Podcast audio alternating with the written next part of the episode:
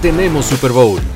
Los Kansas City Chiefs y los San Francisco 49ers se enfrentarán por segunda vez en cuatro años con la posibilidad de que Patrick Mahomes sume su tercer anillo de campeón o que los de la Bahía empaten el número máximo de títulos en esta era con seis. Revisaremos los puntos más importantes de los partidos de final de conferencia que llevaron a estos dos equipos hasta esta instancia aquí en la NFL en 10. Mi nombre es Luis Obregón y los guiaré por este conteo. ¡Comenzamos!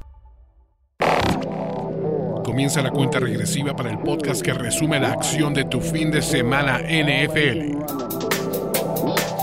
La NFL en 10. La NFL en 10. Con Luis Obregón. Número 10. 49ers vs Chiefs en el Super Bowl 58.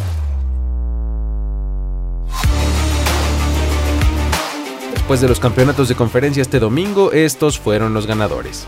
Los encabezados por Andy Reid, Patrick Mahomes y Travis Kelsey enfrentarán a Kyle Shanahan, Brock Purdy y Christian McCaffrey el próximo domingo 11 de febrero en el Allegiant Stadium de Las Vegas para decidir el campeón de la NFL en la edición 58 del Super Bowl, regalándole así a la afición un rematch de la edición 54 que le dio su primer anillo de campeón a Patrick Mahomes. Tras las actuaciones de ambos conjuntos en sus respectivas finales de conferencia, en los primeros minutos la línea de apuestas daba como favoritos a los 49ers por dos puntos y medio. Y en cuestión de poco más de una hora, el flujo de los apostadores cambió totalmente de rumbo hacia los Chiefs, que ahora son favoritos por 1.5 puntos. Se prevé que esta línea siga cambiando en las próximas horas y en los próximos días, por supuesto. Tal vez tuvieron que ver las sensaciones de ambos equipos, las que dejaron después de sus propios partidos, ya que pues San Francisco debió de tirar de una remontada épica por segundo juego consecutivo y apenas sobrevivir por margen de tres puntos en el marcador, mientras que los Kansas City Chiefs jugaron sin errores para desmontar con mayor claridad a un rival que llegaba en su mejor momento de juego y de ánimo en el papel.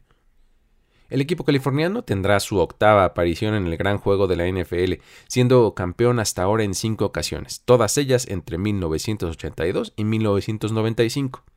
De ganar, empatarían con seis anillos a los máximos ganadores de la liga, los Steelers y los Patriots. En este siglo han llegado al Super Bowl en 2013 y 2020, perdiendo ambos, por lo que buscan romper una sequía de 29 años sin el trofeo Lombardi.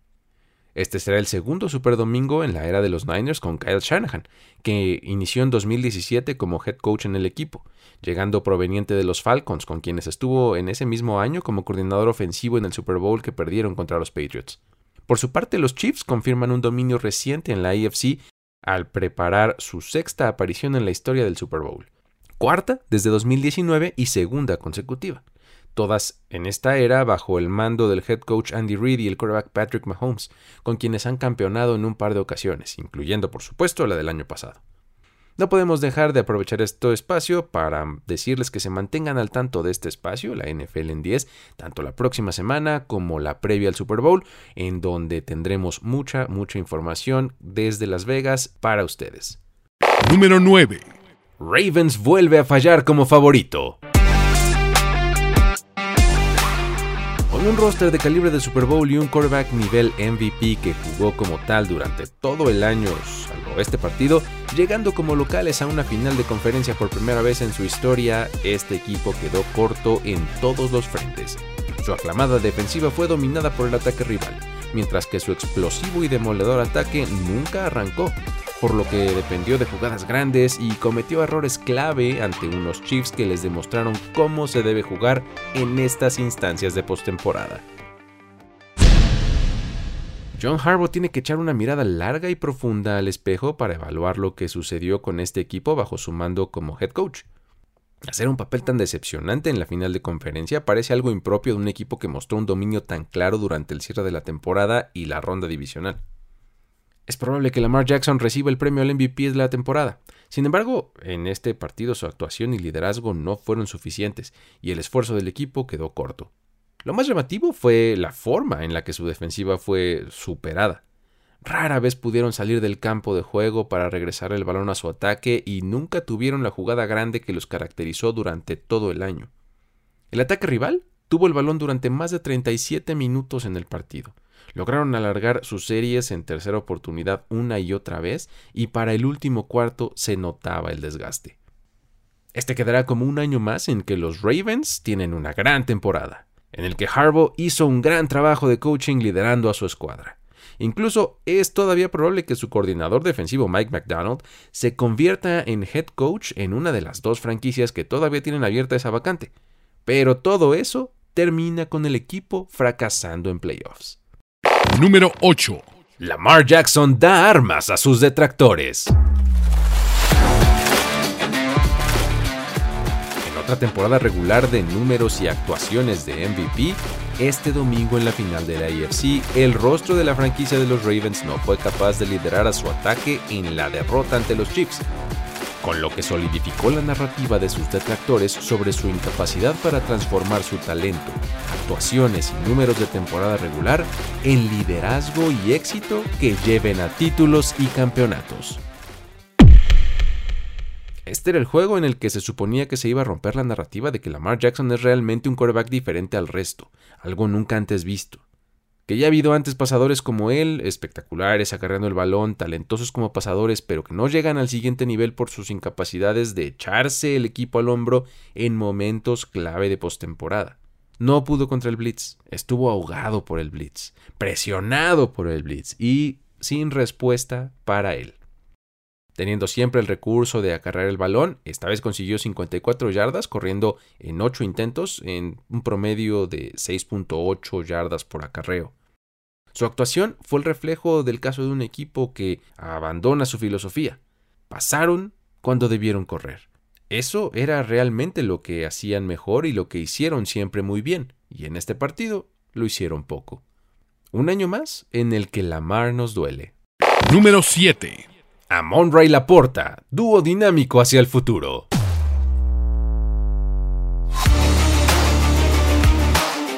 Estos jóvenes receptor y tight end fueron los puntos más brillantes de los Lions en la derrota ante los 49ers en la final de conferencia. Gracias a sus tremendas actuaciones, dejaron claro que son dos de los bastiones más importantes de los Detroit Lions en el futuro cercano. Y además, están entre los mejores de sus respectivas posiciones desde ya. Con 7 recepciones para 87 yardas, el dios del sol se comprobó como un receptor de manos seguras, que recorre trayectorias de forma impecable y que además, a pesar de que su apariencia lo hace ver más bien delgado y frágil, en realidad es súper fuerte y puede ganar yardas después de la atrapada arrastrando a sus rivales. Completando su cuarto año de carrera a sus 24 años y con un Pro Bowl y una nominación All Pro en su haber, es justo el tipo de jugador que toda ofensiva quisiera tener como parte de su arsenal. Por su parte, Laporta, tras tener una actuación de niveles históricos como novato en la temporada regular y cerrar el año con una lesión que aparentaba ser de gravedad, no solo estuvo disponible de inmediato para playoffs, sino que puso unas actuaciones increíbles en estas instancias, convirtiéndose en la segunda o tercera pieza más importante de este ataque, dependiendo de dónde pongamos al coreback. En este partido fue el líder receptor con 9 atrapadas para 97 yardas y, como siempre, se convirtió en el blanco seguro de Jared Goff en las zonas cortas, contando siempre con la habilidad para obtener yardas extra. Tal parece que desde ahora está indiscutiblemente en la élite de la posición de tight end y hacerlo desde su primer año en la liga habla de una gran promesa para su equipo. De hecho, Extraña que en las instancias finales del partido Goff haya buscado a Josh Reynolds o a Jameson Williams por encima de estos dos jugadores.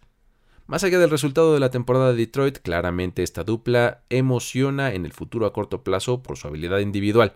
Ahora solo falta ver cómo se ve este ataque en caso de que, como tal parece inevitable, pierdan a su coordinador ofensivo Ben Johnson en este offseason. Número 6. Los Lions de Dan Campbell se mueren con la suya. Tras una temporada en la que su aproximación agresiva, su espíritu de lucha y específicamente sus decisiones en cuarto down fueron parte de las razones por las que este equipo llegó a tener oportunidad de volver a playoffs y quedarse a solo dos cuartos de disputar un Super Bowl, en esta ocasión un par de conversiones fallidas en cuarta fueron determinantes para que terminaran del lado incorrecto de una gran remontada. Los Lions fueron presa de su propia fórmula y reflejo del estilo de coaching de Dan Campbell, para bien y para mal. Con el marcador 24 a 7 al medio tiempo a su favor y jugando a un gran nivel en la final de la NFC en Santa Clara, las cosas parecían ir viento en popa para los Lions.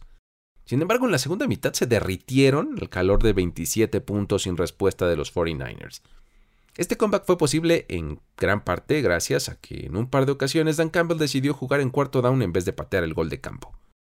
La primera fue en el tercer cuarto, cuando los Niners habían anotado tres puntos en la primera posesión de la segunda mitad y ellos, en vez de recuperar la diferencia de 17 puntos, decidieron ir por todo en la yarda 28 del rival en cuarta y dos. Vaya, la decisión estuvo respaldada por las estadísticas avanzadas. La jugada salió y la llamada fue buena, igual que el pase de Jared Goff a Josh Reynolds, pero el receptor no pudo atrapar el balón que le pegó en las manos. Enseguida, los 49ers recordaron la desventaja a solamente un touchdown. La segunda acción clave vino en el último cuarto, cuando ya estaban abajo en el marcador 24 a 27.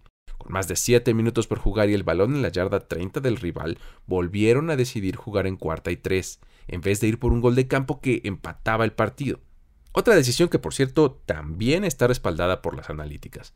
Goff esta vez buscó a Amon Racing Brown y tampoco pudo conectar con él, entregando así el balón de nuevo a unos Niners que inmediatamente ampliaron su ventaja a 10 puntos, anotando un touchdown. Si en estas ocasiones Campbell se hubiera salido de su personaje, si se hubiera alejado de su estilo y encima hubieran todavía perdido el partido, las cosas serían aún peores para él, ya que se habría traicionado a sí mismo. En cambio, de esta forma se mantuvo fiel a sus convicciones, tomó dos decisiones acertadas. Ben Johnson mandó dos buenas jugadas, pero la ejecución en el campo fue la que se quedó corta. Aprendamos a separar la evaluación de la decisión de un head coach antes de la jugada del resultado de la misma tras su ejecución. Número 5. Cuando la novatez pesa en finales de conferencia. Uno de los viejos adagios del fútbol indica que en postemporada todo se magnifica tanto las buenas como las malas jugadas. Y este domingo vimos a tres jugadores de primer año cometer errores que le costaron caro a los equipos que igualmente ayudaron a poner en estas instancias. Safe Flowers soltó el balón cerca de la zona de gol, costándole la posesión a su equipo cuando buscaban remontar el marcador. Algo similar le pasó a Jamir Gibbs cuando su equipo intentaba mantener la ventaja en el tercer cuarto. Finalmente está el 8 por Jake Moody, que al inicio del partido falló un gol de campo que ayudó a que los 49ers se metieran en un hoyo que eventualmente representó una desventaja de 17 puntos. Vamos de menos a más. Lo de Moody tuvo solución y finalmente no pesó en el marcador final del duelo de la NFC. Sin embargo, sí que cambió la tónica del encuentro. De haber acertado esa patada a un marcador de 7-3 para iniciar el encuentro, pudo haber traído un duelo diferente hacia adelante para los Niners. La lección más importante aquí es que no se toma un pateador en la tercera ronda. No, no se hace. No me cansaré de decirlo. Pateadores no seleccionados en el draft tuvieron temporadas mucho, pero mucho mejores que la de este jugador. Luego avancemos a lo de Gibbs, a quien le arrancaron el balón en un acarreo por el centro de la línea. Esto fue un gran acierto del jugador defensivo de los 49ers, quien atacó directo el balón y se colgó de él al ir cayendo para conseguir que quedara libre. Lo importante aquí es que Gibbs le faltó algo de claridad mental para medir la situación. Una en la que los 49ers estaban creciendo emocionalmente en el partido y que necesitaban de jugadas grandes en su defensiva para terminar de meterse al encuentro. En esa situación es cuando más hay que cuidar el balón. High and tight. Finalmente está lo de Flowers, quien dejó de manifiesto que el hambre desmedida a veces provoca atragantamiento. Después de hacer una muy buena jugada, se lanzó hacia la zona de anotación para buscar el touchdown y estiró el balón mientras estaba colocado entre dos jugadores defensivos. La jugada del defensive back de los Chiefs fue precisa y letal, al atacar de forma simultánea el cuerpo del receptor y el balón de un puñetazo, el cual provocó que quedara libre el balón y Kansas City lo recuperara en su propia zona de anotación para un touchback. Flowers estaba buscando anotar en esa jugada. Todo bien ahí. Sin embargo, un jugador más maduro habría tenido la claridad de dos cosas. La primera es que no debes de desproteger el balón de tal forma que un golpe ni siquiera tan fuerte sea suficiente para que el balón quede libre. Y la otra es que si no se lanzaba y hacía down en ese lugar, tenía ya el primero y gol dentro de la yarda 2 de su rival y su equipo tenía cuatro oportunidades más para conseguir la anotación. Tres momentos de novatez que ojalá les sirvan de aprendizaje a estos jugadores jóvenes que fueron sus protagonistas. Número 4. Remontada histórica de 49ers los lleva al Super Bowl.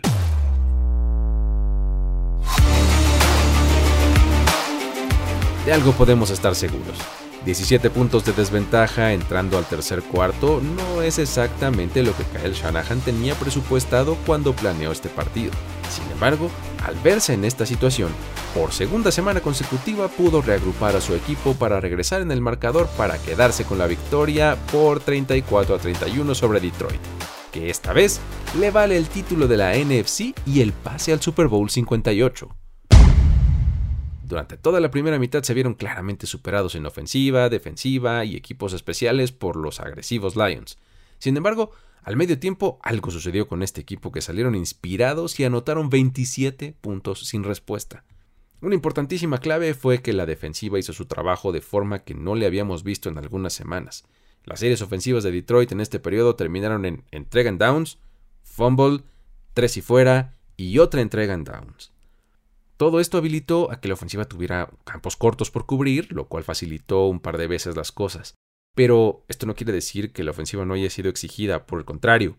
Después de que Brock Purdy fue golpeado en buena parte del partido y comenzaba a verse abrumado por la presión, encontró calma y ritmo para ejecutar drives muy bien articulados y en los que encontró a todos sus playmakers.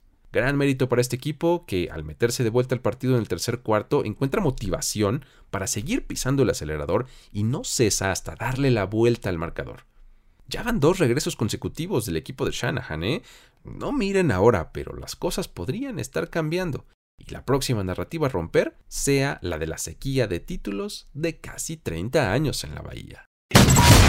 Ya tenemos Super Bowl y en la NFL en 10 vamos a estar trayendo contenido desde Las Vegas. Así que si todavía no lo haces, suscríbete para no perderte nada de lo que haremos por allá. Y ya que andas por ahí, también dale un rating y un review de 5 estrellas, por favor. Recuerda que puedes encontrar una versión muy resumida de este podcast y también de todos los que haremos desde allá en el canal de YouTube de Mundo NFL. Así que si te gusta este formato, búscalo también y consúmelo. Por último, te invito a continuar con la conversación en redes sociales, ya sea en arroba mundo NFL o directamente conmigo en arroba el buen Luigi. Dicho lo cual, vamos a concluir con el conteo. La anomalía, lo extraordinario, lo raro, lo excéntrico y lo exuberante que rodea los campos de juego lo tenemos en historias de NFL para decir wow. Aquí escucharás relatos y anécdotas de los protagonistas de la liga que te sorprenderán, al estilo de Miguel Ángeles es y yo, Luis Obregón. Busca historias de NFL para decir wow todos los miércoles en tu plataforma de podcast favorita.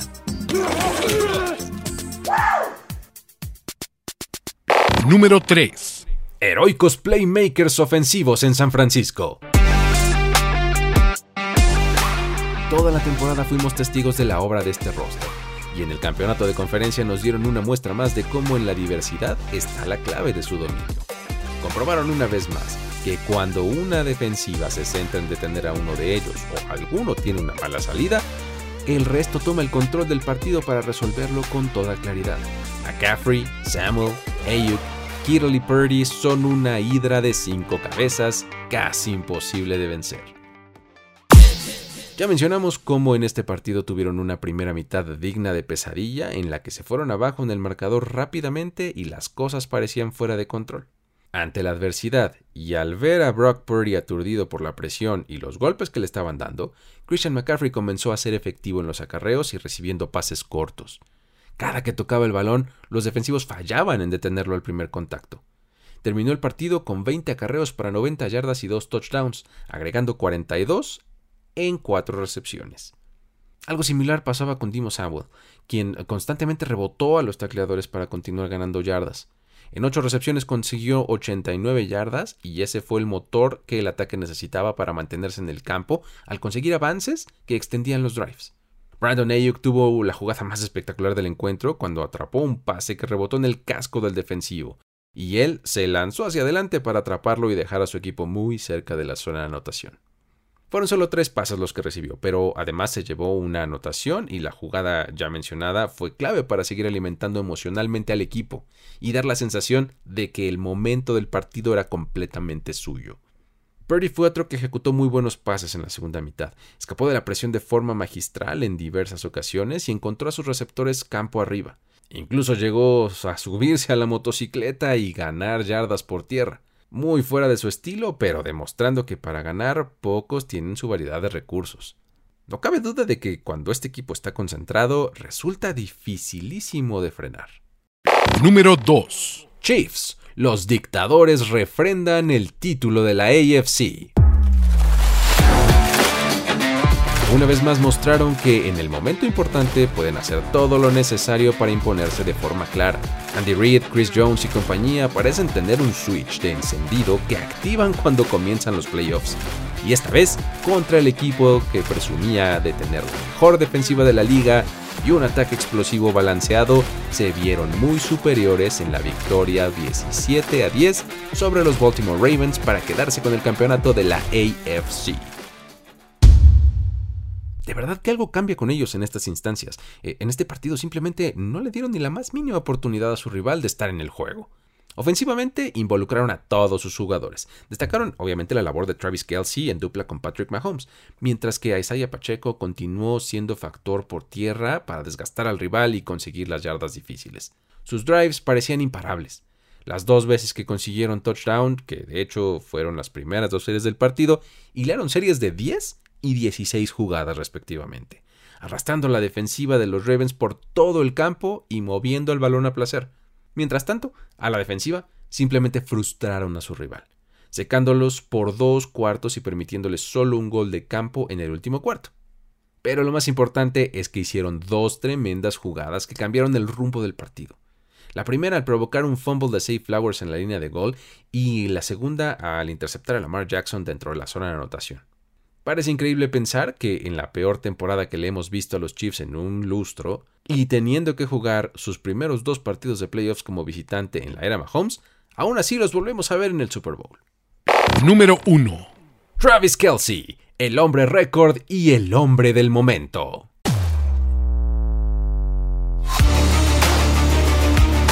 De los Chiefs, Patrick Mahomes es el primer nombre que nos viene a la mente lo hecho por Travis Kelsey en la final de la AFC y en general en postemporada está a niveles récord.